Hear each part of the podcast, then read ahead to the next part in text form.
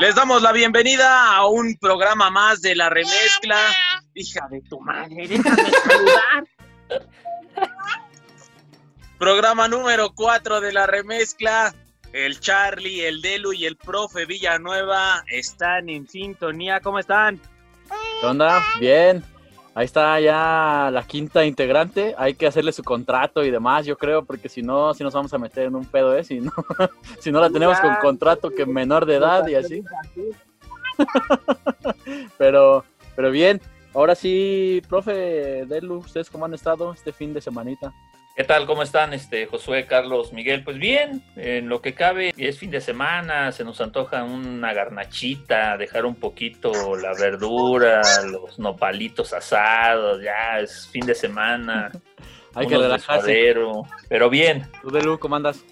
Bien, bien, gracias. Eh, también con mucho antojo de, de garnacha y, y algo cansado porque la semana estuvo pesada, pero creo que creo que bien. Y creo que el tema de hoy va a emocionar al profe. Ya sé. No, y aparte, digo, para la gente que no ha escuchado a lo mejor los demás capítulos, Delu acaba de entrar a su chama, entonces ahorita está otra vez en ese, en esa curva de volverte a acostumbrar a la chinga, de, conectarte y estar ahí ocho horas y, demás. Entonces, seguramente también por eso. Sí, además les encanta nacer acá juntas. O sea, Y el problema es que unos están en Inglaterra y otros están en Israel, güey. Entonces la última junta que hicieron fue a las siete y media de la mañana, güey. Ah, como en la escuela, dices. Ándale. Eran cinco, cinco, eh, cinco y media de la tarde en Israel, ¿no? Sí, sí. Entonces sí se pone. Bueno, Profe, güey, es un uso horario, horario, horario, perdón, humano, güey. Es que yo tuve una conferencia a las 6 de la tarde, tiempo de Israel, 10 de la mañana, tiempo de México, hoy. Ah, ah, de su curso ese, profe, ¿y cómo le terminó ahí? Hoy terminó, sí, Este, bien, padre. ¿Sí estuvo bueno? Sí, estuvo muy bueno. Pero arráncate con el tema, Charlie.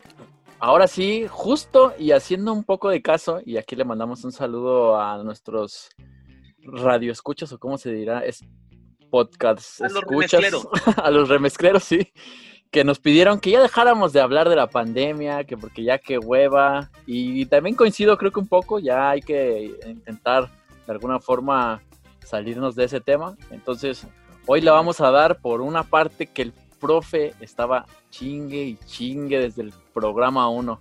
Ahora sí vamos a hablar de deportes. Y el tema de hoy, ¿qué les parece? Si nos vamos por cómo nació el amor por el equipo al que le vamos cada uno de nosotros. No mames, el profe se va a aventar, güey. Tiene un libro del Atlante, güey. No el, profe, necesita una hora y ya después nosotros 10, 15 minutos. De cada uno. Ahora se los, si, si tienen 300 pesos, les vendo el libro y ya. ya lo compramos, profe. Dice el Delu que si se lo resume. sí, yo no, le, yo no lo tengo. Sí, dice. no hay un, no hay un Wikipedia, una Wikipedia o algo así para. Hay que escanearlo ya. No, ¿qué pasó? El de la Wikipedia es otro. No. Deja Carlos, deja Carlos. Trabajamos bajo el mismo techo, pero hay niveles. No. Oiga, profe. Este, lo peor de todo es que lo tuvimos que leer a huevo ese libro, pero bueno. Este... Todavía, todavía. ah, pero está bien chido. Nunca nadie, güey, ni su mamá. Profe, ya habíamos platicado de este tema porque hay que decirle a los remezcleros que esta es una segunda edición del capítulo 4, porque el capítulo 4 tuvimos ahí algunos inconvenientes. Ya nos había platicado en ese capítulo más o menos cómo había nacido el amor por su equipo gracias a su hermano. Pero a ver, usted, usted que se va a echar una pinche letanía y que nos va a vender aquí su libro y demás. no, no, no. oye, el profe va a empezar como testigo de Jehová, güey. Nos va a querer convencer que nos convirtamos al atlantismo, güey. No, pero búsquenlo en Amazon, versión electrónica impresa. No, este, yo, yo les decía y les platicaba, creo que incluso los decía en el salón, mi padre fue un gran necaxista, pero un extraordinario necaxista y tuvo la suerte de ver a los 11 hermanos. Fue de las pocas personas en, en, su momento que acudieron al Parque España, al Parque Asturias, y entonces fue un necaxista de cepa. y nos inculcó a todos sus hijos que le fuéramos al Necaxa. No hay ninguno de los siete que le vaya al Necaxa. Todos tomamos este, rumbos distintos. En mi caso particular influyeron dos cosas. Yo era el hijo menor y dormía, este, bueno, habitaba con mi hermano que sigue, que es este Luis, y él era atlantista. Y entonces, pues la verdad es que la eh, con sangre la letra entra, ¿no? Entonces insistía, insistía en que yo tenía que irle al Atlante y no, no, no este daba mi brazo a torcer hasta que un viernes, que de hecho esa historia está en mi blog, no está en mi libro, está en mi blog. No, bueno, este, libro, blog. Ya, aquí, este es, este es el lugar para promocionar todo lo que tenga el profe. Entrevero, ahí búsquenlo en mi blog. Este, y me llevó mi papá un viernes en la noche a ver un Necax Atlante al Estadio Azteca y era, eh, era 1975-76, era esta temporada. Yo no sabía, que era un juego, no sabía que era un juego de segunda división, no tenía esa noción para... Tenía yo siete años, siete años y medio, no sabía que era un partido de segunda división, pero el Atlante ganó 4-0 y yo escuchaba a la gente y se me quedó grabada la voz de de Sánchez Orozco que decía gol de Crescencio Sánchez, número 9 del equipo Atlante. Y lo dijo cuatro veces. ¿Con esa emoción o, menos emocionado? ¿Con esa emoción o menos emocionado? no, nada más emocionado. Ah. Y, este, y ahí me volví atlantista. Entonces, mi primer juego como ya seguidor del Atlante fue cuando regresó el Atlante a primera y enfrentó a León en el Estadio Azteca y ganó el Atlante 2-0. No recuerdo quién metió los goles, pero ahí fue ya este, que estaba convencido de que yo iba a ser este, seguidor del Atlante. Entonces fueron esos dos factores, uno bastante violento y el otro más presencial, ¿no? Oiga, profe, pero ¿qué de verdad hay en que si un atlantista se cruza con otro ya se siente manada? Eso es lo que nos han dicho. Hace un, un, tontito de una cadena de televisión hace poco, hace 48 horas, dijo que nada más, que a qué regresaba el Atlante a la Ciudad de México si nada más hay 34 seguidores. Pero, pues, este, ¿qué, ¿qué, te puedo decir? O sea, Somos 35. No, o sea, sí, es, sí se, nota el grado de estupidez porque son como 20, ¿no? Pues en el centenario. la neta, profe, o sea. En el centenario cerramos Avenida Reforma y ahí están las imágenes. Hay que hace ¿eh? Sí me acuerdo de eso, pero no muy bien. Hace un año que jugaron. El profe va a mandar las imágenes al Twitter de, del paro de, de la hora presidente, ¿no? De 2006. Son muchos más. A lo mejor somos igual de borrachos, pero mucho más. ¿Y cómo le haría a usted, este profe? Yo, yo tengo una pregunta sobre eso y, y se, la, se, la, pensaba hacer ya desde hace ratito. ¿Cómo le haría usted hoy para un chavo que nos esté escuchando, a lo mejor un chavo de 20 años, transformarlo al atlantismo? O sea, lo que decía Delu, ¿no? Nos va a tratar de convencer a nosotros, a nosotros claramente no, pero ¿cómo le haría, profe, usted? ¿Sabes qué? Le haría igual que le hacía la, la, afición del Racing. Eh, vi un documental ya hace muchos años en que le hacían la misma pregunta a un seguidor del Racing y decía que él ponía a sus hijos a ver a la selección de Argentina y les decía es el Racing. y cuando ya crecías, el niño se daba cuenta que, no era la, que el Racing no era la selección de Argentina, pero ya le iba al Racing, o sea, ya no había marcha atrás. Entonces, a lo mejor si yo algún día tengo un nieto, pues lo pongo a ver al Barcelona. Con el mismo uniforme y todo. Sí, pero este es muy difícil. Yo yo creo que a mi generación, o a mucha, no sé a ustedes ahorita que, lo expliquen, eh, era por herencia familiar, ¿no? Este, yo igual cuando, hace 26 años eh, que tuve a mi primer hijo, pues lo primero que hice fue vestirlo de atlantista. No resultó. Pobrecito. No, y no, y lo que le salió, profe, no. Al segundo también lo vestí de atlantista y tampoco le salió. Eh, no me salió atlantista tampoco. Entonces, yo creo que es por referencia, ¿no? Este, por gusto, por identificación, eh, que tiene que ser. Además, eh, yo soy muy orgulloso de, que nací en una casa necaxista y siento mucho respeto por el Necaxa, por su historia. Es hermoso el uniforme del Necaxa cuando se lo respetan, porque, por ejemplo, el torneo pasado lo pusieron de gris. Ha habido temporadas en que no ha jugado, ha jugado sin las franjas rojas. Este, entonces es muy triste, pero eh, respeto mucho la historia de Necaxa, pero también me siento muy orgulloso de, ser del Atlante y ver a su afición. Eh, esta vez que, salió el libro, hace un año, y que tuve la oportunidad de, ir a, lugares donde había atlantistas que me invitaban, realmente son muy curiosos, son, pero realmente muy curiosos y me siento muy orgulloso de ser parte de, esa, de esa afición tan sui generis que es la del Atlante. Escucha,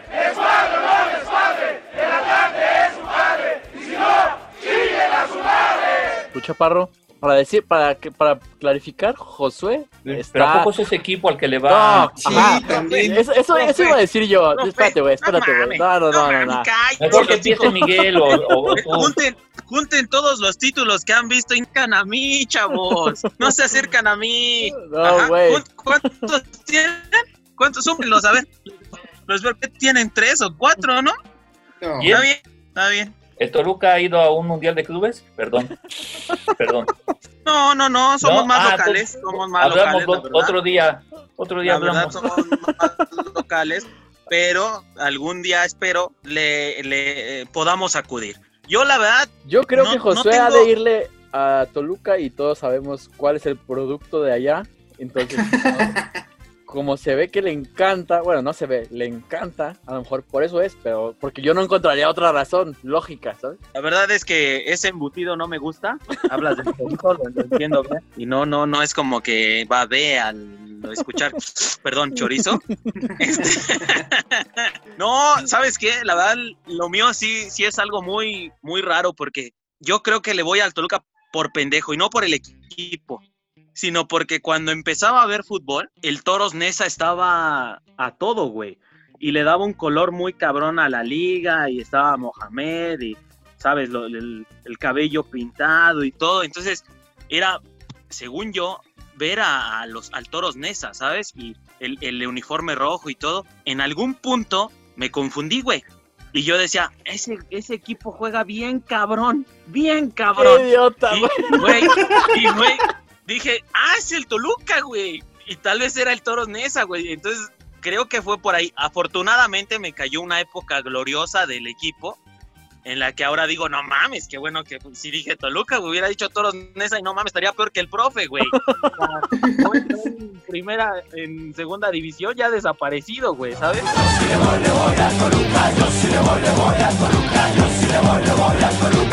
Liga de expansión, por favor. Ah, perdón, sí, profe. Esa madre que se inventaron, pues. Debutamos el 14 de agosto. ¿Ah, ya hay fecha, profe? Ya. Oye, güey, y hablando de, del Toluca, güey, qué desmadre nos vino a hacer Cardoso aquí a las chivas, ¿eh? Con todo respeto. no, hijo de... Mi Pepe. Era un, sé. Era un pinche dios, o sea, como delantero era un dios, la verdad. Sí, sí, sí. Pero No, como no. entrenador no seas mamón, güey. Y, y- y, por ejemplo, digo, haciendo un poco de acotación a, a- a tu afición por el equipo, sí cuando llegó aquí a Chivas, o sea, por lo menos los delanteros, o sea, sí era un tema de decir, güey, pues este cabrón nos impone respeto, huevo. pero cabrón, güey, ¿sabes? O A sea, huevo. y más muy- porque los trajo de hijos chingos de años, güey. sí, güey, lit- aparte, Pobre, ajá. pobre San Osvaldo soñaba con ese güey. Sí, sí, sí, güey. Entraba Sí, sí. a- a- ya fuera al Jalisco, a la bombonera, lo veía y se cagaba para adentro, güey, con perdón de, de la gente, ¿no? O sea, Sí. pero es la verdad. No, sí, sí, sí. Entonces, esos primeros días, güey, o, o semanas tal vez, sí fueron seguramente de mucho aprendizaje para muchos jugadores, eh, pues que se... No se vio, dedican- No, bueno, no, no, no, No, no se pero, vio. pero, pero sí los entrenamientos y demás cosas sí estaban muy dedicados a, a ese tema, güey, ¿sabes? O sea, porque independientemente de todo, o sea, yo sí me acuerdo de ese Toluca, güey, que sí estaba pasado de lanza, güey, ¿sabes? O sea, que tenía jugadores que, o, o sea, que volteas para atrás y dices, o sea, sí es un antes y un después, güey, de, de Sí, ese equipo y a lo mejor hasta del fútbol mexicano, güey, ¿sabes? Y la verdad es que es algo bien triste lo que, lo que ha caído el Toluca, que, güey, intenta buscar jugadores de- del extranjero o de la propia liga y no le da, o sea, no encuentra para volver a... Digo, es muy difícil, ¿no? Volver a, a algo tan grande, pero ni cerca está este Toluca de lo que fue de, de ¿qué te gusta? 97 a, a 2002, por ejemplo, 2005. Sí, las Chivas llevan 60 años buscando al campeonísimo. Pero miren, yo a mí lo que siempre me ha llamado la atención es por qué un tipo tan inteligente, intelectual como Deluzio tan, tan analítico, le puede ir al Cruz Azul, o sea, es algo que no me cabe en la cabeza. A ver, explícanos, ¿qué, qué onda ahí? Pues estaba chico, creo que es lo único que puedo justificar. Eh, igual tenía como siete años, siete, ocho años en la final del 97 y me enamoré, o sea, al ver a Hermosillo sangrando, cobrando el penal, o sea, fue como... Alguna vez creo que escribí en sopitas de eso, o sea, de, de cómo creo que el amor a un equipo es el más inocente porque es lo agarras desde muy pequeño y ya sea por colores, por herencia, porque los viste jugar y ya te quedas ahí, o sea, creo que es como el más puro y así me pasó, además, a pesar de las finales perdidas y todo, o sea, creo que he visto equipos que han jugado muy bien, o sea, el que llega a la final de Libertadores creo que también era, un equipazo. Creo que todos nos enamoramos, enamoramos de ese Cruz Azul, güey, la neta. yo, yo sí me acuerdo que estaba muy morro y que nos juntábamos, o sea, nos juntamos esa vez en casa de uno de mis amigos de ahí de, mi condominio donde vivía a ver ese partido, güey. Porque literal creo que ahí fue cuando todo el mundo decía, el Cruz Azul es México, güey, ¿sabes? O sea, y desde ahí se empezó a... Sí, además se reforzó con Cardoso de Toluca, nos, lo prestaron un rato. Imagina, o sea, era esta delantera con Palencia Morro, con Cardoso, el Matute, Pineiros. Ellos le prometieron al Toluca que le iban a regresar a, Cardoso, pero que hubo un momento en el que ya estaban así, diciendo, no mames, o sea, y si no les cumplimos, güey, nos lo quedamos en su madre, o sea, eh, porque cayó tan bien que, veían a Cardoso dándoles otro título, güey. Sí, güey. Sí, sí, sí. Afortunadamente regresó con el Diablo y nos dio varios más. Y, y las finales perdidas, ¿qué te digo sin llorar? ha habido unas que sí me han dado coraje, o sea, la, la del América, o sea, no la última, la penúltima, o sea, güey, ni siquiera fue el estadio, sí, la de Moy. Ah, fue autogol, güey. Esa madre fue autogol, güey. O sea, no sé por qué sigue jodiendo. No, huevos, huevos, no fue autogol, güey. No fue autogol, güey. Coraje es el calificativo, ¿no? Eh, sí, y además creo que, o sea, no sé, a lo mejor, este, creo que ahí nos podemos identificar un poco porque creo que ninguno de los cuatro tenemos un equipo ganador ahorita, creo que te vas acostumbrando. O sea, y creo que cuando caen los títulos o cuando caen ciertas cositas como muy pequeñas, como ahorita la, la Copa esta pedorra, te, te, empiezas a ilusionar. Esa, esa final contra América, yo ya estaba muy harto, o sea, no, no, no, ni siquiera fui al estadio, la estaba viendo en mi, en mi cuarto, estaba en mi tele y tengo un amigo americanista que estaba en el estadio, me estaba diciendo, güey, felicidades. Y yo, no, güey, espérate. O sea, porque yo sabía, o sea, es, un es que es un sentimiento que ya uno trae. Es decir, güey, no, espérate, o sea, hasta que se acabe. Y ya, o sea, fallan los penales, todo, güey, me siento en mi cama, se me sale una lágrima, literal, o sea, dije, güey, chinguen a su madre y me dormí, o sea. Hecho bolita. Nadie llora por el fútbol, nadie llora por el fútbol, por Dios. No, ya, de, o sea, bueno, desde un ¿dónde estudiaste? ¿Dónde estudiaste? Lo primero que les enseñamos es que nadie llora por el fútbol. no, y además, este... Cuando está chambeando, ¿no, profe? Ah, sí, trabajando jamás, o sea, el... sí, a huevo, pero tampoco estaba en su sí, además, este, busquen, por ejemplo, lo que nos decían, no se saquen fotos con deportistas, pregúntenme si tengo una foto con algún deportista y tuve a pinche Kobe Bryant al lado y jamás, o sea, eso sí lo Ah, pero porque te quedaba bien grande, güey. No, aparte, pero mira, güey, ahí estaba, güey, tuve por eso no se la tomó. Yao Ming sí estaba, sí es una madre sotototota y una vez me lo encontré en el aeropuerto y estuve cerca porque ese güey me gustó un chingo cómo jugaba, pero dije no, eso no me enseñaron en la escuela. Bueno, pero volviendo al tema, este, fue por eso, o sea, de morro a los 7, 8 años, además, o sea, vi ese partido y me acuerdo perfecto porque lo vi en Cuernavaca, estaba toda la familia, un primo que es más grande que yo ya le iba a Cruz Azul, fue el que lo puso porque en realidad en mi familia este, no se consume fútbol.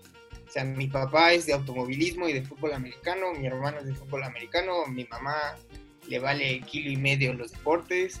Entonces, este, jamás se consumió fútbol, pero fue por ahí, o sea, de chiquito y, y no voy a mentir, o sea, en su momento, en alguna ocasión llegué a pensar en cambiar de equipo, o sea, sí, ya un poquito más grande, como a los 14, 15, y estuve cerca de ser de Chivas, o sea, dije, ah, ah no mames, no mames, o sea, pero ibas a cambiar no lo hice, una puerca por una más revolcada, no mames. Sí, sí, sí. Sí, no, pero al final, pues como creo que todos lo sabemos, pues de equipo no se cambia. güey. Podrás eh, caer hasta Cancún y te quedas ahí. güey.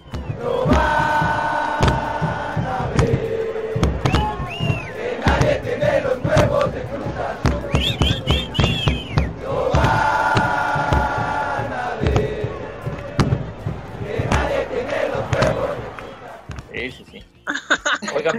estarán Sí, de sí, acuerdo que el que la tuvo más fácil fue Carlos, ¿no? Si le a las chivas es fácil, ¿no? Cualquiera le va a las chivas. Claro, claro, cualquiera 40 agarra ese millones. perro. 40 Sí, millones nada más. Sí, sí. Está bien. A ver, Chilla hermanos, ¿no les dicen o cómo? Chiva hermano, ¿cómo? Carlito sí le hace honor eh, con lo de Ah, ya Chivas sí, la ya. película, sí, güey. O sea, sí es chilla, No, es que eso-. No, no mames, no mames. Güey, la historia de la remezcla, o sea, es un antes y un después con ese comentario, güey. Yo, yo me acuerdo que cuando yo era muy niño, como les había platicado ya en otros, en otros podcasts, yo convivía mucho con la familia de mi mamá. Eh, entonces nosotros, mi hermana y yo, eh, íbamos mucho con la hermana de mi mamá y pues con su esposo, que ya no es su esposo ahorita. Él le iba a la América. Entonces él todo el tiempo me intentaba convencer de ir a la América. Literal, yo era, yo creo, o sea, a, a lo mejor es mi percepción, yo era como ese hijo hombre que él no tuvo, porque mis tíos nada más tuvieron a, a mi prima. Y entonces yo creo que a lo mejor yo era, ajá, yo era ese, pues ese hombre que él había querido para inculcarle ese, ese cariño por el equipo. Y entonces él me intentaba convencer todo el tiempo de irle a la América. Pero claramente en mi casa, pues mi papá, como dice el profe, mi papá le va a las chivas desde siempre también. También por su bisabuelita, eh, o sea, por su abuelita más bien, mi bisabuelita, este, pues él le va, él le va a las chivas. Entonces, a mí como Delu, esa final del 97 del Gusano Nápoles me marcó demasiado. O sea, yo, yo no tenía mucho acercamiento al fútbol, o por lo menos no con uso de razón. Pues porque yo veía que mi papá lo veía y se emocionaba y demás, pero a mí, a mí todavía no me, me encantaba ni me, ni me atraía al 100% para yo quedarme sentado ahí con mi papá pues, viendo un partido o demás. Cuando fue la final, yo tengo vagos recuerdos de esa, de esa final, pero me llamó mucho la atención los festejos del Gusano Nápoles. O sea, yo le voy a las Chivas gracias a los festejos del Gusano Nápoles, porque se me hacía muy curioso. Y entonces yo, entre que seguramente estaba jugando ahí en mi casa y demás, yo escuchaba gol, gol, gol, gol. O sea, fueron siete goles en, en esa final, o sea, repartidos obviamente entre la ida y la vuelta. Y yo como escuchaba, yo decía, güey, pues este pinche equipo, pues es muy chingón, güey, ¿sabes? O sea, yo nada más escuchaba que había puros gritos de gol de las chivas, gol de las chivas, gol de las chivas. Y veía los festejos del Gusano Nápoles y me, pues, me causó mucha, pues, digamos, como intriga ver de qué se trataba, ¿sabes? Entonces, pues desde ahí, o sea, yo digo que, y, y así como el profe hizo ahorita promoción, yo también tengo ahí un texto en mi Medium que literal dice mi amor a Chivas se lo debo al gusano Nápoles. Y justamente, ya trabajando ahora aquí en Chivas. Te enamoró eh, el gusano. Este, lo conocí, literal lo conocí un día, vino, eh, fue al estadio. Lloraste, güey. Ajá. No, güey, no. Puso a darle de besos al gusano. Eh, Son mañas que traes desde chavo, güey. Este, y entonces pues literal imprimí mi, este, mi artículo y se lo regalé y le dije, mira, yo le voy a las chivas, gracias a ti, no sé qué, bla, bla, bla, y, ya, y ahora obviamente pues tuve la fortuna, ya desde hace casi cuatro años, pues de trabajar aquí. O sea, ya poco a poco, es, y esa es una cosa que se me quedó muy, muy grabada, de Omar González, que es el jefe de prensa y amigo mío. Cuando entré a trabajar aquí me dijo, poco a poco, conforme te vayas enterando de cosas y vayas dándote cuenta de muchas cosas, se te va quitando esa pasión de aficionado y te llega más una pasión por hacer otras cosas. En este caso, a lo mejor yo ya lo veo más como negocio que como, como ese pinche fan acá loco, güey, ¿sabes? Pero sí, te vas dando cuenta de muchas cosas que existen y que hay que, que sí están muy... son curiosas, por no llamarles de otra forma. Es- Yo también lo veo como negocio, por eso vendo libros. Sí, no, el pez es que yo genero negocio, pero para otras personas, ¿sabes? No para mí, pero no. Oiga, y, y si pasamos a otro deporte, al béisbol o al, al fútbol americano, Yo del béisbol, y, digo, ya acabo de terminar de hablar yo, pero soy muy güey, se me va a olvidar. Este, yo del béisbol, yo no tengo ningún equipo, pero me gusta mucho. pero, pero me gusta mucho el béisbol gracias a un tío que era de esos que se chutaban todo el día viendo béisbol. Era, es de la parte de la familia de mi papá. Este, José Luis se llama mi tío. Y él le encanta el béisbol. De hecho, mi primo, Fernando, eh, jugó béisbol mucho tiempo en ligas así de estas de Olmeca y esas cosas que se hacen aquí en México. Este, pero en realidad yo no tengo ningún equipo. O sea, hoy les podría decir que yo no tengo ningún equipo. Justamente hace, hace, hace un tiempo estaba platicando. Ah, no, estaba llenando mi, mi biografía de LinkedIn. Y mi primer reportaje, y estoy haciendo comillas, que escribí cuando iba en la secundaria, era de los Yankees. Porque, me, porque veía juegos de los Yankees, porque mi, pues con mi tío, o sea, mi tío no me acuerdo a, qué equipo le va, creo que a los Dodgers pero veía muchos partidos. Entonces yo me acuerdo que vi un partido de los Yankees en la televisión e intenté hacer un reportaje de, pues como de la historia de los Yankees. Entonces a lo mejor yo podría decir pues, que mi equipo son los Yankees. Ok, Miguel. Eh, en 2001 vi por primera vez en mi vida la Serie Mundial. Era Yankees Arizona Diamondbacks. Y siempre me ha molestado irle al equipo, bueno, se le va a Cruz Azul, entonces claramente no me gusta irle al equipo ganador. Entonces, eh, vi que, o sea, ya después pues, leyendo y todo, decía, no, los Yankees, los Yankees, los Yankees. Y me enamoró del base el pitcher Randy Johnson. O sea, que estaba, era una pistola de pitcher y... Bien hermoso, dices. Sí, no, guapo no era, la neta.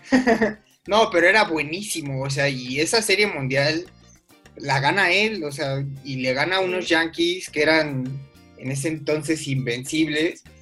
Y de ahí, o sea, creo que fue, obviamente no sigo tanto a los Diamondbacks, la última vez que firmaron a, Greinke, que, que, también era muy buen pitcher, fue cuando medio me ilusioné, dije, ah, mira, otra vez podemos levantar, pero no pasó. Y en el americano, Espérate, es el... todavía no acabamos ah, el ok, ok, ok, base, perdón. Mucho acelerado, güey. Yo, eh, yo sigo no mucho béisbol, el, el béisbol en México. También le va a los diablos. Diablos rojos del México, la neta. Porque Pero había visto al águila de Veracruz. no, Diablos rojos del México acá. Y de las grandes ligas, yo tengo una historia muy cagada porque cuando PlayStation eh, estrena el juego de grandes ligas, pues lo compro. Pero lo compro más porque a un amigo le gustaba mucho el béisbol. Y entonces empezábamos a jugar y, de repente agarré una vez así al azar a los Bravos de Atlanta. Y en ese entonces tenían a Sammy Sosa. Y Sammy Sosa estaba pero cabrón en el juego. O sea, bola que le echabas, bola que sacaba del parque. Entonces pues a mí me, mamaba jugar con los Bravos porque decía, no mames, con este güey, con este morenazo, me la Pérez Prado, ¿no? Entonces yo jugaba ahí siempre con los Bravos de Atlanta y desde ahí tengo cierta afición, incluso el logo me gusta mucho, o sea, como que tiene ciertos detalles, incluido este que me hacía pasar muchas horas de diversión, que, me hacen tenerle un aprecio a los Bravos de Atlanta, ¿no? Sí, profe. sí, también era, también era un gran equipo el de, esa, el de esa época. No, yo, empecé, la primera imagen que tengo de béisbol fue en una serie mundial, si no me falla la memoria, en 79, en que Reginaldo Martínez Jackson, Reggie Jackson, pegó tres cuadrangulares en el mismo juego. Entonces yo estaba, yo recuerdo que yo estaba jugando ahí en la, al lado de la televisión y mi papá se emocionaba mucho y entonces yo volteé y le pregunté de cuál era la emoción o por qué, qué pasaba y veía la imagen en la tele y me decía es que es su tercer cuadrangular del día y la gente lo está ovacionando. Y, recuerdo la imagen de cómo sale, se quita la gorra y agradece la ovación. Pero yo no le di importancia, pero este, fue es mi primera imagen de, béisbol. Y después ya empecé a decir que le iba a los Yankees. Pero en realidad en el 81, cuando empieza a jugar eh, Toro de Sonora, Fernando Valenzuela, que es mi top de, deportistas, los tres, este, si un día tuviera que superar los mis tres deportistas, sería Valenzuela uno de ellos. Eh, y como mucha de mi generación se enamoró del béisbol en ese momento y le vamos a los Dodgers. Aunque yo en realidad, este, cuando juegan los Yankees, pues sí siento que es mi equipo original, pero por mi amor a, este, a los Dodgers de Valenzuela, pues digo que le voy a los Dodgers, pero en realidad yo creo que hasta incluso tengo una playera de, de los Dodgers y nada de los Yankees, pero originalmente mi equipo era los Yankees de Nueva York. En México sí no tengo ningún equipo. Me tienen sin cuidado la Liga Mexicana, tanto la del Pacífico como la, la, este, la Liga Mexicana de Béisbol. Me gustaba mucho ver eh, grandes ligas, pero pues uno crece, compañeros, ¿qué les digo? Y empieza uno a trabajar y ya no tienes tiempo de ver un partido completo, pero siempre eh, fui beisbolero después de Valenzuela. Me hice beisbolero por Valenzuela. A mí me gustaría hacer una anotación, ahorita que habló, que el profe dijo de las playeras regresando un poquito a Cruz Azul, les quiero decir, y creo que no sé si los, alguno de ustedes lo sepa, yo no tengo nada de Cruz Azul, porque fue algo que me prometí, dije, hasta que Cruz Azul sea campeón, me compro el jersey, si no, no. Y pues no, aparte, pues tampoco tenías chamba, pues no te alcanzaba para... No, además. no, pero tiene años, o sea, alguna vez este, estuve tentado, había un hombro que me gustaba mucho, y dije, ay, igual y sí me la doy, pero no. Cruz Azul ha tenido playeras muy bonitas, güey. Y me ha aguantado, güey. Ya ha habido sudaderas y todo, y no tengo nada de Cruz Azul. O sea, es como una promesa propia de, güey, hasta que sean campeones, me compro esa playera. Si, esta, si este año son campeones con el Shaggy Martínez, me la compro hasta con el nombre de Shaggy. ¡Oh, Dios! Así, güey. Ese güey, neta, güey, es el producto de la mercadotecnia más cabrón que he conocido, güey. Gente triste y el Delu, cabrón. no, aquí tengo un compa, güey, que, que es realizador. Que chilla viendo Chivas la película. No, no, no. Que es realizador audiovisual, güey, que estaba trabajando en Chivas, después se fue a Morelia y otra vez volvió a Chivas. El güey, o sea, si te platica de Shaggy Martínez, güey, o sea, no sabes si te está describiendo a Shaggy Martínez, güey, o a Messi, güey, o un pedo así, güey. o sea, el güey dice, no, no mames, es que el güey es un pinche dios, güey, no sé qué, la chingada. Y yo, no mames. Pero sí, sí está. Digo, está bien, o sea, se, se entiende, digamos, esa parte que de cierto modo es como un. O sea, estás recriminando a tu equipo, ¿sabes? Sí, sí, sí, sí. y, se ve también la necesidad de un ídolo de Lu. Sí, también no ha habido, creo que El Shaggy puede ser. El Shaggy puede ser. Dios mediante. Pero, ya no hay ídolos. O sea, ¿qué equipo tiene un ídolo? Ninguno. Ah, bueno, vamos, vamos a, bueno, si quieren vamos a pasar al tema del fútbol americano. ¿Cuál es su, o sea, cuál es su equipo de fútbol americano? Yo sí quisiera regresar al punto del profe. Pero ahorita primero vamos a ver. bueno, esa, creo que se la conté un día a Miguel ahí en, este, en el salón de maestros de la preparatoria. Un día que fue a, platicar conmigo, yo estaba ahí tomando mi café. Llegó y la verdad es que a mí tampoco. Luego se preguntan por qué soy el favorito. Eh, es lo que les iba a decir, o sea, ¿ustedes andan o nada más? ya, ya sabes, casual el pedo. Ya sabes, Josué, cuál era la razón. Pero tú tenías tu maestro favorito. O sea, y me lo dijiste el primer día. O sea, después de eso y luego llegas con tu playera de Toluca el último día, ¿qué, esperabas? Antes si no te rompió tu madre el profe, güey. Este cabrón le va al Cruz Azul. Eh, pero yo no lo sabía en ese tiempo, si no, no lo hubiera dado. No, este, yo, a mí no me gustaba el fútbol americano porque mi papá me dijo un día muy, eh, muy pequeño y me dijo que era muy aburrido y que, así, que si faltaba un minuto lo hacían de 15 y que entonces eso no le gustaba a él. Y claro, pues como si te lo está diciendo tu padre, pues le haces caso, ¿no? es la ley. me gustó el fútbol americano. Pero cuando llegué a la prepa 8, en el 85, tenía que escoger un equipo, si no estaba fuera, porque ahí es, pues era obligado ir a un equipo de fútbol americano. Y mis cinco compas con los que me juntaba en ese tiempo, un día me pusieron ahí este, todos los escudos. Y me dijeron, o sea, no puedes andar por la vida sin ir a un equipo escoge uno. Claro, uno quería que le fuera a los acereros, a los vaqueros, no, que me hablaba de Marino, otro de Valverde, los delfines. Ah, bueno, había uno que le decíamos el Bills porque él iba a Búfalo, imagínate. el Bills, o sea, era terrible.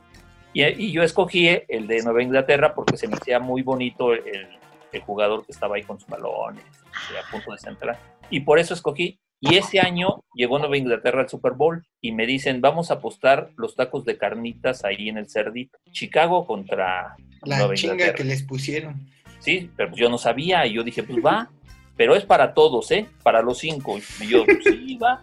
Y luego, este, ese fue mi primer Super Bowl que además vi por televisión y anotó primero Nueva Inglaterra, un gol de campo y dije, no, pues ya, el lunes me chingo mis de maciza con cuerperito, ¿no? y pues no, perdieron, ¿qué? 45 43, 3, no sé, Sí. el marcador final. Pero ahí empecé a ir a Nueva Inglaterra, fue por eso. Y bueno, ya hasta el 2001, que empezó la época dorada de los Patriotas, siempre me encuentro a cada bruto, por no decir más feo, que me dice, ay, sí, es muy fácil ir a los Patriotas ahorita en la era de Tom Brady. Ve, así yo, profe, usted que dice que hay mucho, es muy fácil ir a las chivas. Chingada Gracias, madre. no soy yo el bruto. Pero fue, así fue mi historia de, de los Patriotas de Nueva Inglaterra. Así, por eso le voy a los Patriotas. Y fíjate que curiosamente después del Atlante, la ma- mayor cantidad de prendas que tengo, eh, gorras, playeras, este, chamarras, es de, de los Patriotas. A ver, tú, tú eres el que eres el pinche amo y señor de este, de este tema, güey. Yo le voy a Green Bay porque en 1997 vi mi primer este, Super Bowl. Era Patriotas, Patriotas contra, contra Green Bay. Ay, güey, perdón. Oye, Pero- oye, pero otra vez, Dime. güey, el 97 te marcó cabrón, güey. Sí, a pues, no. Vamos a darle un capítulo a que saques todos tus bromas del 97, güey. No, nada más son esos dos, creo. güey. Primera novia de cuándo es. Ah, No, no me acuerdo. Un caballero no tiene memoria, entonces no, no me acuerdo. nada más el año te estábamos pidiendo, no otra cosa. Sí, tampoco queríamos saber Tranquilo detalles. Lu, tranquilo. Eh, en el 97 mi papá está, bueno, es la temporada 96, se termina en el 97, y mi papá lo estaba viendo. En ese entonces ya me estaban inculcando el fútbol americano aquí en mi casa, o sea, ya, ya se hablaba de él. Todavía no lo practicaba, pero ya, ya estaba ahí. Y en eso mi papá me dijo, es que a mí me gusta que yo creo que van a ganar los Patriotas, y yo siempre he sido muy contreras de mi papá. Y dije, no, pues van a ganar los verdes. Y apostamos, o sea, en ese entonces aposté 10 pesos de, ah, papá, te apuesto 10 pesos. Eh, ganó Green Bay, Brett Favre eh, fue el MVP, de ahí me, me quedé, porque además esos 10 pesos, como chamaco listo, pues mi papá nunca me los pagó. Y una vez en una comida familiar, este, me dijo, ah, sí, platicamos de que yo ya le iba a Green Bay y todo. Y dije, sí, pero ya me debes como 400 pesos de intereses. Y al final con eso me abrieron una cuenta de, de banco este, para ahorrar, pero pues me la abrieron con los 400 pesitos que, que le había ganado de puros intereses. Ya de ahí yo en Era ese... para que salieras de su casa, güey. Y no, se, no lo han logrado, güey. y, y ya desde ese entonces, la verdad, no, no le he sufrido. Ha habido dos, tres temporadas malas. Pero pues he tenido la fortuna de tener a Brett Favre y después a Aaron Rodgers como coreback. Entonces, no, ¿de qué me puedo quejar? Creo que por eso le sigo yendo a Cruz Azul. Nunca tuve un problema con Green Bay, entonces era como la balanza de, de bueno y malo. ¿Tú, chaparro? No, yo, yo de americano la verdad es de que no. No, no, no tengo un, un equipo, ¿sabes? Y Vio a las águilas blancas y desde entonces le va a los halcones de Atlanta. la verdad es de que no, no, no, no, en serio que nunca he sentido fanatismo o cariño por alguna institución del fútbol americano. ¿Es sea muy de- elevado para ti? No, fíjese que me gusta mucho y se me hace muy entretenido, pero prefiero verlo así tal cual como el deporte que, que realmente pintarme o, sumarme unos colores a mis pasiones. Yo, yo, por ejemplo, yo creo que yo estoy como mucho del lado de Josué. Yo no soy muy fan del fútbol americano, de hecho, nada fan. O sea, yo nunca veo ningún partido, ni mucho menos. O sea, yo, por ejemplo, a mí me gusta más el tenis. O sea, yo, si, si tuviéramos que englobar eh, deportes, pues obviamente sería el fútbol el primero. Yo creo que el segundo sería el tenis y de ahí para abajo algunos otros. Pero, pero sí me acuerdo que cuando era muy niño, eh, a, ver si Delu se acuerda o, o sabe, porque es la enciclopedia de- del fútbol americano. Este, había un jugador, a mí me llamaba mucho la atención, obviamente, en mi estupidez, pues que los jugadores pues no tenían nombres que yo conociera, ¿sabes? O sea, por ejemplo, ninguno se llamaba Juan Pérez, ni Luis Ramírez, ni nada, o sea, todos tenían nombres americanos o, o demás. Había un jugador que según yo, si no mal no me, si no, si no estoy, se llamaba Tony Hernández. o Tony González. Tony, González. el ala cerrada de los Chiefs. Ajá. Entonces, a mí me gustaba mucho los Kansas City por él, porque yo decía, pues no hay ningún cabrón en estos pinches equipos, pues todos se llamaban Brett Favre, y o sea, bueno, eso, esos no, pero o sea, tenían nombres así, güey, pues que yo decía, pues, ¿por qué ninguno tiene un pinche nombre que yo pueda conocer o que se me haga familiar? Y además que según yo, él es como de los, o sea, es un histórico para, para ese equipo. Ya después, obviamente, pues estudiando o analizando ese tema, pero era por eso. Y además me llamaba mucho la atención porque no recuerdo quién tenía un casco de los Kansas City. Entonces fue como mi primer acercamiento a un, o sea, a un emblema, pues que es el casco de, de este deporte y era de Kansas City también. Entonces gracias a él, o sea, a Tony, que, que te digo, pues era porque pues, yo decía, güey, pues se, se apellida González, güey, como se puede apellidar cualquier persona y no se apellida de otra forma, güey. Johnson, ajá, güey, una madre así, güey. Entonces, por eso. O sea, hoy, te, hoy, si me preguntas hoy quién juega y hace cuánto que no ganan y así, o sea, yo sé que a lo mejor creo que no son un equipo muy ganador, pero... Acaban de ganar el Super Bowl, güey. Ah, sí, a ver. No mames, no mames, este cabrón. Con razón le voy, sí es cierto. Y su coreback firmó por millones de dólares hace 15 días. ¿Ve? O sea, entonces tengo, tengo digamos que ese, ese, ese sentimiento por ese equipo, pero, o sea, digo, no soy una persona que siga, o sea, hace años vi ese Super Bowl claramente, pero no me acuerdo, ¿sabes? O sea, me acuerdo del medio tiempo, sí me acuerdo, pero, pero de ahí en fuera, la neta, la neta es que no soy seguidor de, del fútbol americano. Y en otros deportes, para englobar, como tú decías, tenis, básquet, o sea, algún equipo, porque por ejemplo, nosotros que somos un poquito contemporáneos, pues nos tocó Jordan, o sea, huevo. Jordan de morros, entonces pues de nuestra edad hay chingos de güeyes que le van a los Bulls. Yo, por ejemplo, de deporte en general, y, y, yo creo que porque pues nadé mucho tiempo y así, obviamente pues uno de los deportistas más dominantes de la historia, pues Michael Phelps. O sea, yo creo que para mí, para mí, para mí, para mí, es, o sea, pues el deportista más dominante de la historia, ¿sabes? O sea,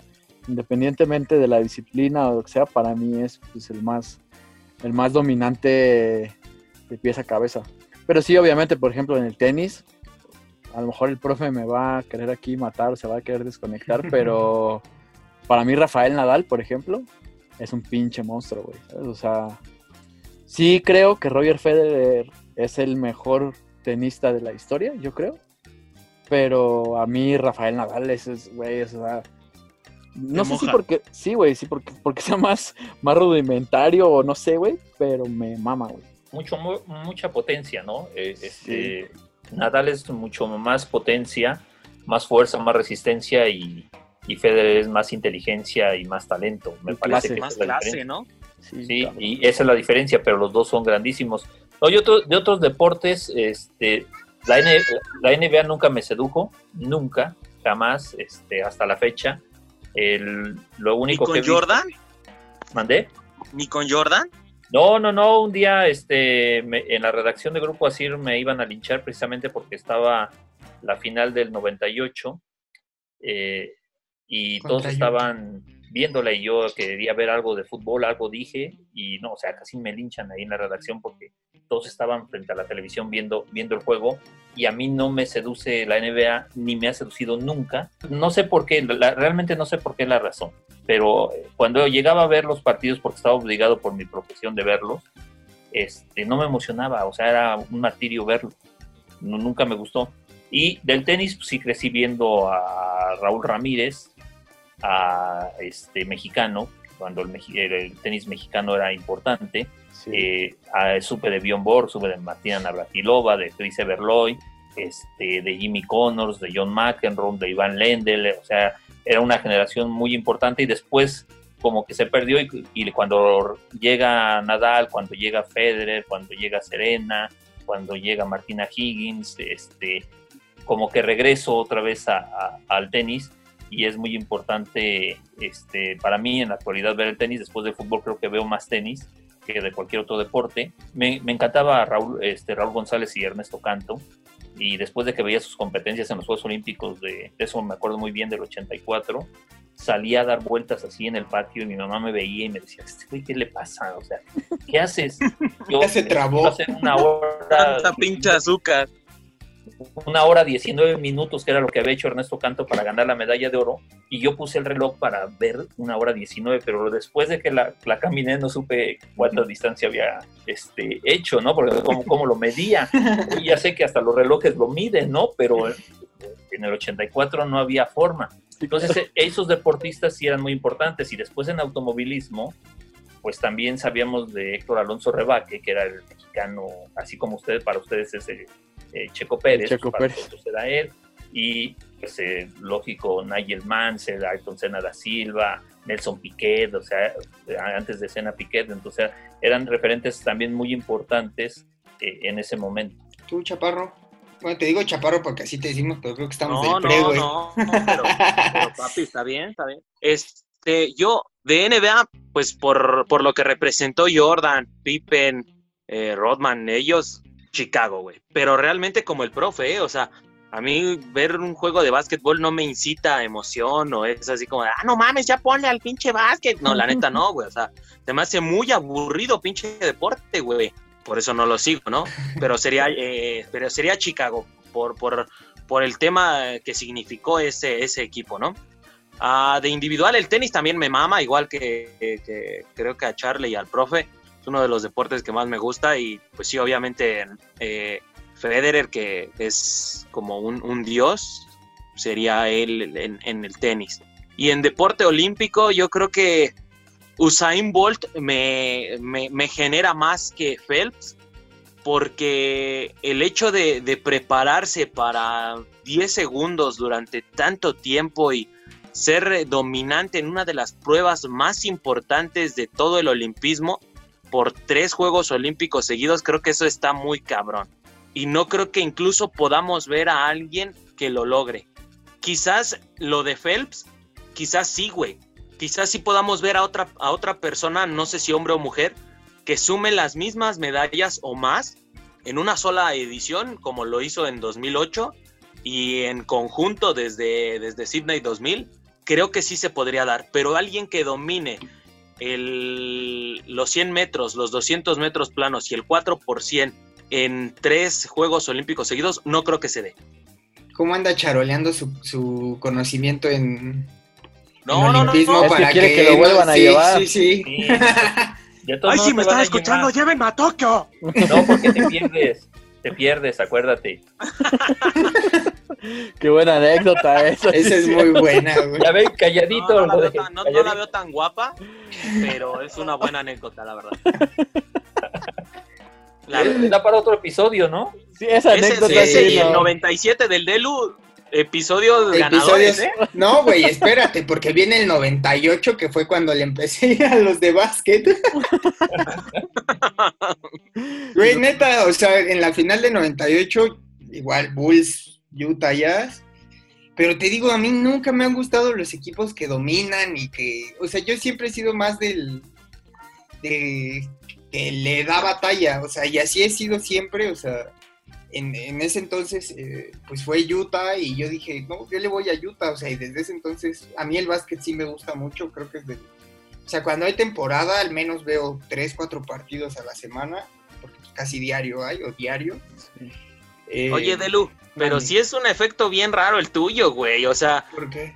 Tú, por ejemplo, tú te pones feliz de que te mandan a la friend zone o qué pedo, güey. O sea, no estás sé, ahí, güey. haces tu lucha y te dicen, no, pues te quiero un chingo como amigo y tú, a huevo, huevo. cabrón. No, además es un buen equipo, o sea, obviamente tuvo su mala época, pero y si te soy muy honesto, o sea, creo que me identifiqué con el con el Utah por John Stockton, que era un base, del base histórico del equipo, pero era blanco y era de los poquitos blancos que había en ese entonces. Y yo me sentí relacionado porque mira este güey, o sea, y juega bien, o sea, no es un blanco cualquiera que nada más está ahí, o sea, si a lo mejor si yo hubiera estado, este, hubiera nacido antes, a lo mejor le hubiera ido a los Celtics por Larry Bird, o no sé, pero creo que fue ese Pero- tema de, de identificación. Pero eso tiene que ver que eres el único güero de Nueva York. También, por eso, imagínate, güey, desde chiquito me sentí muy solo, güey, entonces...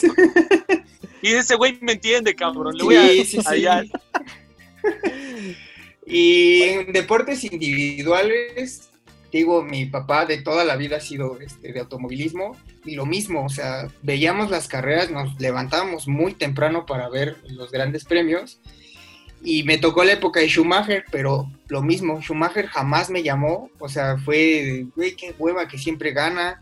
Y el que más se le ponía el pedo era Mika Hakkinen, y le empecé a ir a McLaren por Mika Hakkinen y David Coulthard, que eran los que medio se le ponían el pedo a Ferrari, o sea, eran los que más se le acercaban. Hakkinen le, alcanzó a ganar un campeonato. Pero te digo, nunca me. Esos, esos equipos dominantes, o sea, por ejemplo, ahorita Liverpool, si yo estuviera morro, a lo mejor no me llamaría, o sea, me llaman más. O sea, por ejemplo, en Inglaterra yo creo que si algún día le hubiera ido a un equipo, le iría al Arsenal, ¿no? Ese pinche equipo que siempre está ahí batallando y que, le va mal y que tiene errores. O sea, anda. sí, no, sí. Esos, esos equipos que dominan no, no, me, no me llaman, o sea, ni, o sea, Michael Jordan lo admiro, LeBron James lo admiro, pero nunca me ha gustado ese tipo ni de jugadores ni de equipos que, dominan tanto. Me gusta más la sorpresa, o sea, el Leicester City cuando se dio lo de la Premier, eso yo no le voy a Leicester, jamás le voy, pero a mí me encantó, o sea, fue y fue como, uy, por fin, o sea, alguien que, que les quita. Sí, creo que ese tema está chido para cerrar este capítulo.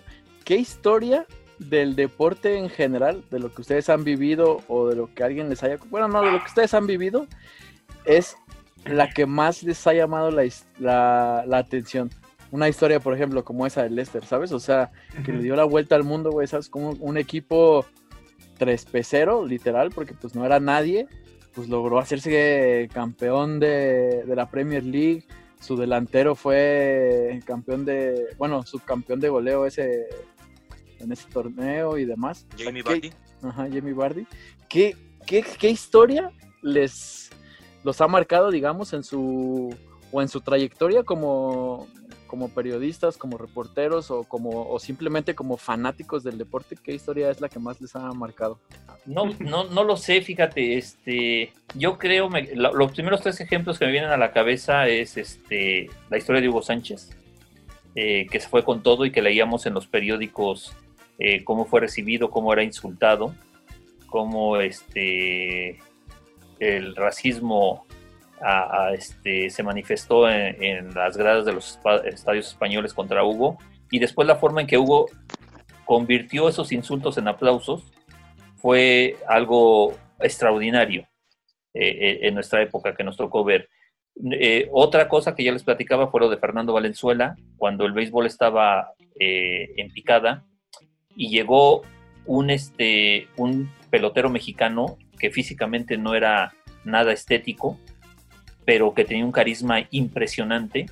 Y hace unos días estaba, se cumplieron 35 años del, del juego sin hit ni carrera, que es extraordinario. Lo vi seis o siete veces el video, pero no veía el lanzamiento de Valenzuela y la rola segunda para el doble play, sino la reacción de la gente en las tribunas en el Dodger Stadium que te transmitía una emoción impresionante. Entonces yo creo que esas, esas dos historias de, con dos deportistas mexicanos son las que me marcaron. Y la otra, la otra, como les decía hace rato, era la de Ernesto Canto, porque a Ernesto Canto lo vimos, eh, nos tocó la época de la marcha mexicana en todo su esplendor. Y Ernesto Canto había ganado la Copa Lugano, que equivalía al Campeonato Mundial de, de Atletismo. Había demostrado una superioridad inmensa. Y cuando llegó a Los Ángeles a los Juegos Olímpicos, lo único que hizo fue ratificar que era el mejor andarín del mundo, del mundo, y, y eso era un orgullo para, para, todos, este, como mexicanos. Entonces yo creo que e, esos tres ejemplos de esos este, tres atletas mexicanos son los que más me, me marcaron este, e, en, mi, en mi vida como aficionado a los deportes. Eh, no creo que, haya habido otra historia, claro, eh, la del maracanazo que también me, llamó mucho la atención desde que era niño y que la leí por primera vez, me marcó también la, la historia del maracanazo y de Alcides Gilla. Pero ya que yo haya vivido en carne propia es Valenzuela, lo que hizo con Dodgers, Hugo Sánchez lo que hizo con Real Madrid y la actuación de Ernesto Canto a principios de los 80 en la Copa Lugano y luego en los, este, en los Juegos Olímpicos, sensacional. A mí, una de las razones que más me atrajo hacia, hacia deporte fue Ana Gabriela Guevara. Recuerdo mucho eh, eh, esa temporada mágica que tuvo donde gana la Golden League y se impone a los mejor, a las mejores más bien eh, durante toda, todo el ciclo olímpico lamentablemente pues llega a Atenas y, no le da, ¿no? Por la lesión que traía, pero la verdad es de que lo que hace Ana Gabriela Guevara en un país donde eh, el atletismo se inclina más por la marcha, la caminata, que por realmente eh, esta, esta parte de, de, la velocidad de los 400 metros o mucho menos los 100 o los 200 metros planos, lo de Ana Gabriela fue algo increíble, o sea, sorprendió al mundo entero y creo que le hizo falta nada más esa, esa parte de, ser campeona olímpica, porque, pues vamos, Golden League, eh, campeona del mundo, esa parte yo creo que Ana Gabriela Guevara sí me marcó mucho. Eh, yo creo que también voy a enumerar como el profe, eh, yéndome al deporte mexicano, Soraya Jiménez fue la que me la que me emocionó mucho porque aparte esos Juegos Olímpicos me los eché completitos porque estaba enfermo y no salía de la casa para nada. Entonces, este, igual, o sea, una disciplina que, en México pues, prácticamente es, desconocida o muy poco practicada, llegó y lo sorprendió al mundo. Eh, más en lo personal, el Super Bowl 45, el Pittsburgh Green Bay, toda, gran parte de mi familia le va a Pittsburgh, entonces pues estaba gritando y llorando yo solo de la emoción porque aparte era la primera vez que veía, veía a mi equipo campeón, pero como con más conocimiento, ¿no? Con más uso de razón. Y la tercera, a lo mejor es por un tema como de, trabajo, pero gracias a, Dios, o sea, tuve la oportunidad también de, de trabajo a, a, Río y la medalla de Lupita González me, o sea, casi me hace llorar ahí, o sea, nada más porque estaba trabajando, pero estuve a nada de llorar, de que me emocionó, porque aparte creo que volvemos a lo mismo, son esas historias como que no esperábamos. Y lo que más me gustó de ella es que en vez de celebrar, o sea, y creo que es algo que, pocos deportistas demuestran, es que se enojó porque quedó en segundo, o sea, fue como, no mames, o sea, no hizo espamiento de, de quedé en segundo lugar, o sea, llegó molesta de que le ganó la China, entonces, este, ese, ese en lo personal también me emocionó mucho, o sea, andaba en chinga trabajando y la estaba viendo, pero con un nudo en la garganta enorme. Mientras Josué paseándose ahí en Río. Sí, sí, sí. Pues, profe, algunos vamos a aprovechar, ¿no? Ah, también a, también a esos Juegos Olímpicos se fue de paseo, profe, porque eh, en Londres fue nuestro primer trabajo en este rubro del periodismo. Si se acuerda, profe, que usted nos ayudó ahí con Polo, que paz descanse. no, que hasta fuimos con doña Lidia al pozole previo al viaje, ¿no? Sí, no, y el güey así, ah, pues ya me voy. Y a Río ni siquiera nos desayuno. no, porque pues ya había vivido la experiencia olímpica, ya no tenía que, festejar, profe, ya, ya, ya era costumbre. viáticos. ya llevaba viáticos. Eso sí, eso sí. Yo, yo ¿Los acabaste en una semana los viáticos, Josué? Eso se decía. La, la, verdad es que no, profe. Afortunadamente regresé con un buen cambio. este cabrón no. Este, y pues lo aprovechamos acá, ¿no? Mejor con la familia. Saludo a Ancheita si nos está escuchando. y se animaron por el segundo, ¿no? Sí, exacto. Dijimos, oye, pues mira, tienen contrato de Tokio, tienen contrato. Chingue su madre, uno más. Ya salió para la cuna, para los pañales. No, no, no. Oiga, y ya para terminar, ¿no? Pero falta el Charlie. Falto yo, falta Charlie. Ah, bueno, porque quería hacer una ronda rápida. Vas, Carlos. Ajá. Yo, creo que, por ejemplo, sí mis historias favoritas, y creo que tienen que ver por el tema de la temporalidad, son las que se gestan en los Juegos Olímpicos. Y no voy a englobar a una sola. Obviamente, pues te digo, el tema de Michael Phelps para mí es, es como que lo, lo que más me ha movido, pero obviamente pues me llama mucho la atención muchas más. O sea, lo que decíamos de Usain Bolt y eh, también Ana Gabriela Guevara y todas estas cosas, los taekwondoines mexicanos y demás. Creo que esas historias son las que, que a lo mejor como a mí como mexicano me, me llenan más, todavía mucho más, por ejemplo, que a lo mejor los logros en el fútbol, que no son muchos, pero por ejemplo, la medalla de oro creo que también fue con el, con el profe Tena, que ahora, que ahora está aquí con nosotros en Chivas, pues también yo creo que para muchos mexicanos que somos así pues seguidores de, del fútbol y demás, pues fue como un antes y un después eh, en la selección. Y a nivel personal o, de una historia que sí me haya causado mucha conmoción y demás, ya la dijo Delu antes de que empezáramos a tocar este tema, el Lester. O sea, ese Lester a mí sí me llamó muchísimo la atención. De hecho, escribí ahí una... No, no sé si lo podría llamar reportaje, pero escribí un texto que se llamaba El Lester ante la chica de sus sueños o algo así, pues que hablaba de, eso, ¿sabes? O sea, algo que a lo mejor ellos estaban soñando y soñando y soñando y que lo, que lo veían imposible. Y pues era esta analogía, ¿no? De esa mujer hermosa que te encuentras todas las mañanas mientras vas a tomar un café y demás, pero pues nunca te atreves a acercarte a ella y a platicar o a siquiera decirle, oye, ¿cómo te llamas? Yo me llamo Carlos o lo que sea.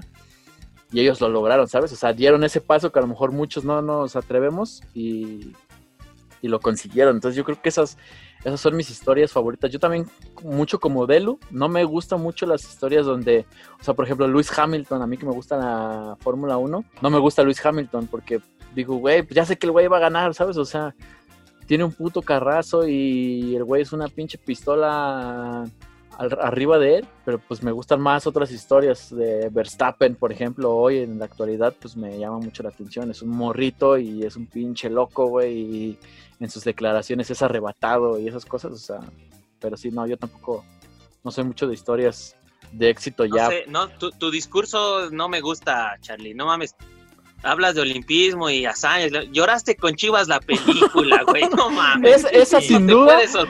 Sin duda, sin duda, sin duda. Ese campeonato, obviamente. Digo, no, no mames. Lejos de Chivas la película. lo dijo, güey. Sí, güey. lejos de Chivas la película, güey. Obviamente, pues para mí es un antes y un después en mi vida, güey. Aparte, porque yo estaba de fotógrafo ese día en la cancha, güey. O sea, lo viví, güey, así de una pinche forma pasadísima de lanza, güey, que obviamente pues nunca más voy a volver a, a vivir y me acuerdo desde el minuto uno hasta que a las 5 de la mañana llegué aquí a mi casa a dormir, pero, pero bueno, esa es una historia.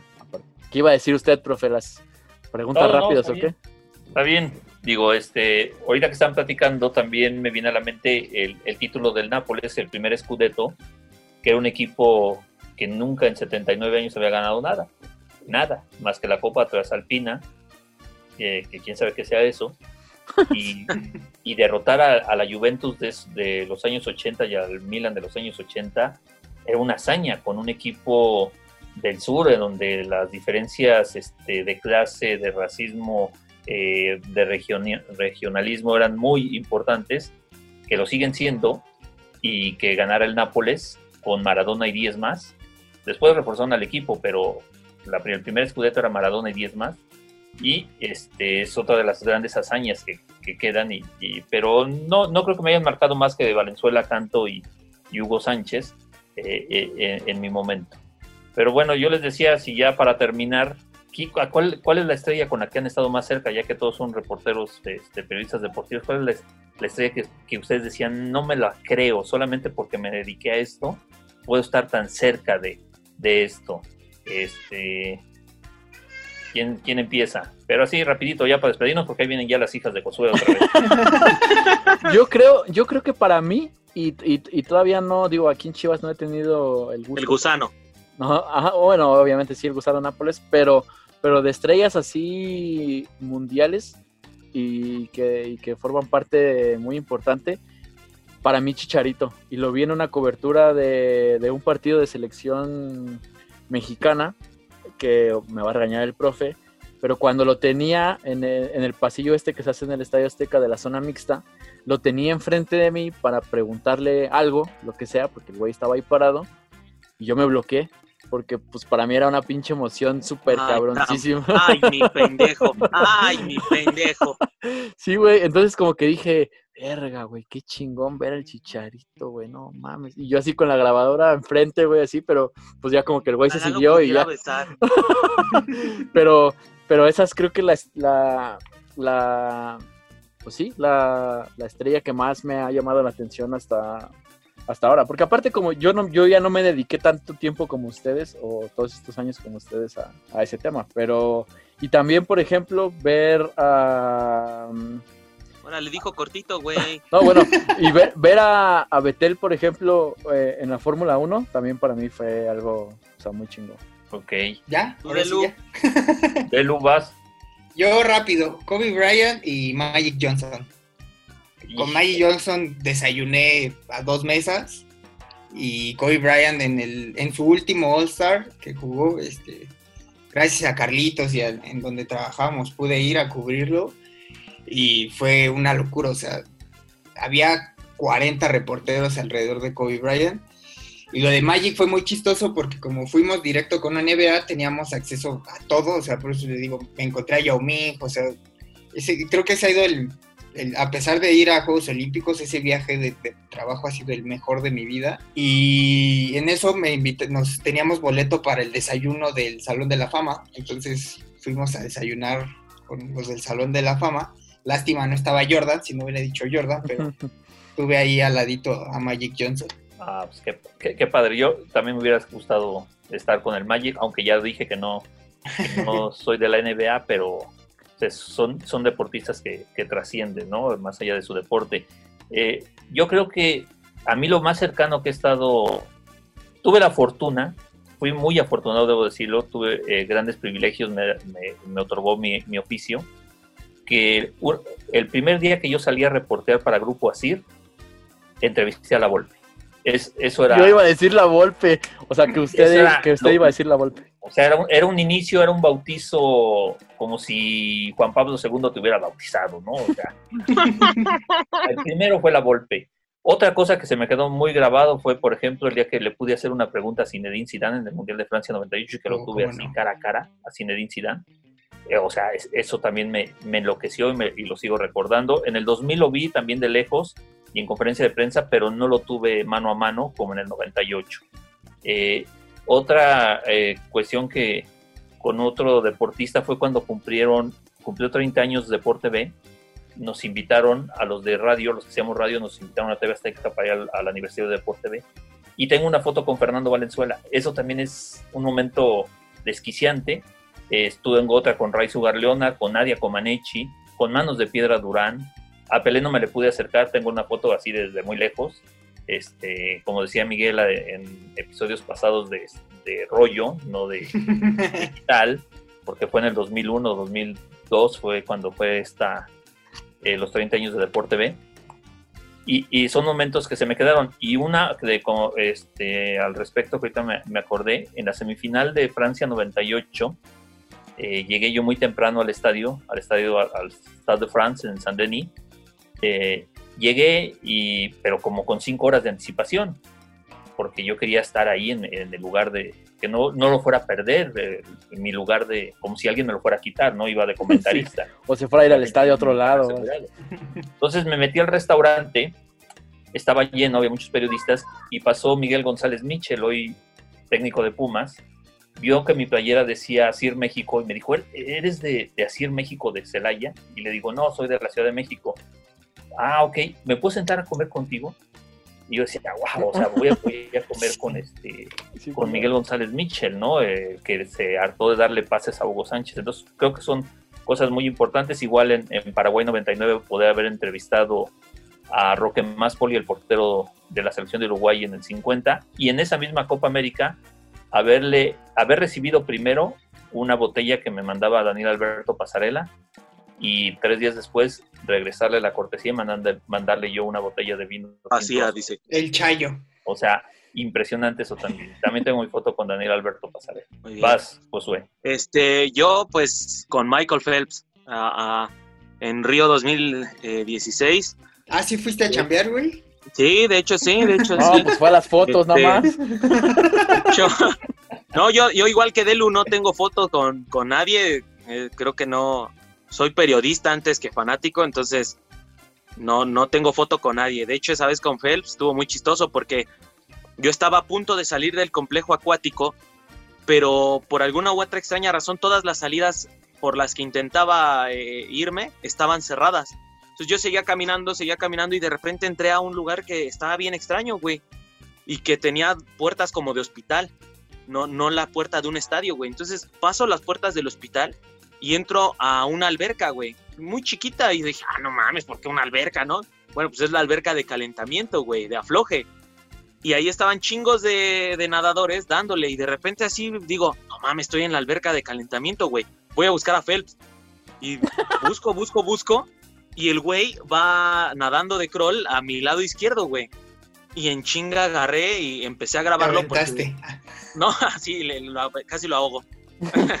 no, lo, empiezo a grabar para mandar hacia redes sociales de, la empresa. Ay, ay, ay, ay, ay, sí, trabajando. y de repente sale, sale de, la alberca, se, se, estira un poco, me voltea a ver y este y es así como de se saca de onda porque obviamente la acreditación y eso pues se ve que no soy del personal que tenía que estar ahí, ¿no? Casi casi se echa a correr hacia donde están unos guaruras. Sale Feps, corre hacia sus guaruras. Ajá, corre hacia los guaruras. y se va con los guaruras que estaban enormes, eran unos pinches gorilas y se me quedan viendo así como de ni te acerques porque te destruimos. Luego seguramente ibas en bermudas y chanclas y así, güey. A lo mejor creyeron que les ibas a pedir dinero. Iba en bermudas y chanclas, la verdad es que sí, no pues, puedo negarlo. El clima de Río de Janeiro lo ameritaba. No, güey, no más. Oye, Josué, ¿y es cierto que te arrastró una ola en Copacabana? Ni me metí al mar, profe, ni una sola vez. Ah, Nadie te cree, güey. Ya, somos Güey, te lo juro, güey. Yo tampoco me metí al mar. Sí, tampoco. Te lo juro, ni una sola vez. Y la neta, la neta me arrepiento. Porque creo que sí pude haber, sí pude haber dado. Al profe no, porque no le gusta estar mojado. No le gusta, sí. Pasé el profe porque nadaba en, la, en, la, arena, güey. bueno, pues ya, ¿no? Así es, lamentablemente llegamos al final de un capítulo más de la remezcla a nombre del profe Villanueva, el aficionado del Atlante por Tehuacanazos, a nombre de Miguel de Lucio, el amante del subcampeonato, y de Chayi Reyes, el amante del gusano. Gracias. Si usted es lector de esos chingones, no compre libros basados en Wikipedia, mejor entre Amazon y adquiera el entrevero azulgrana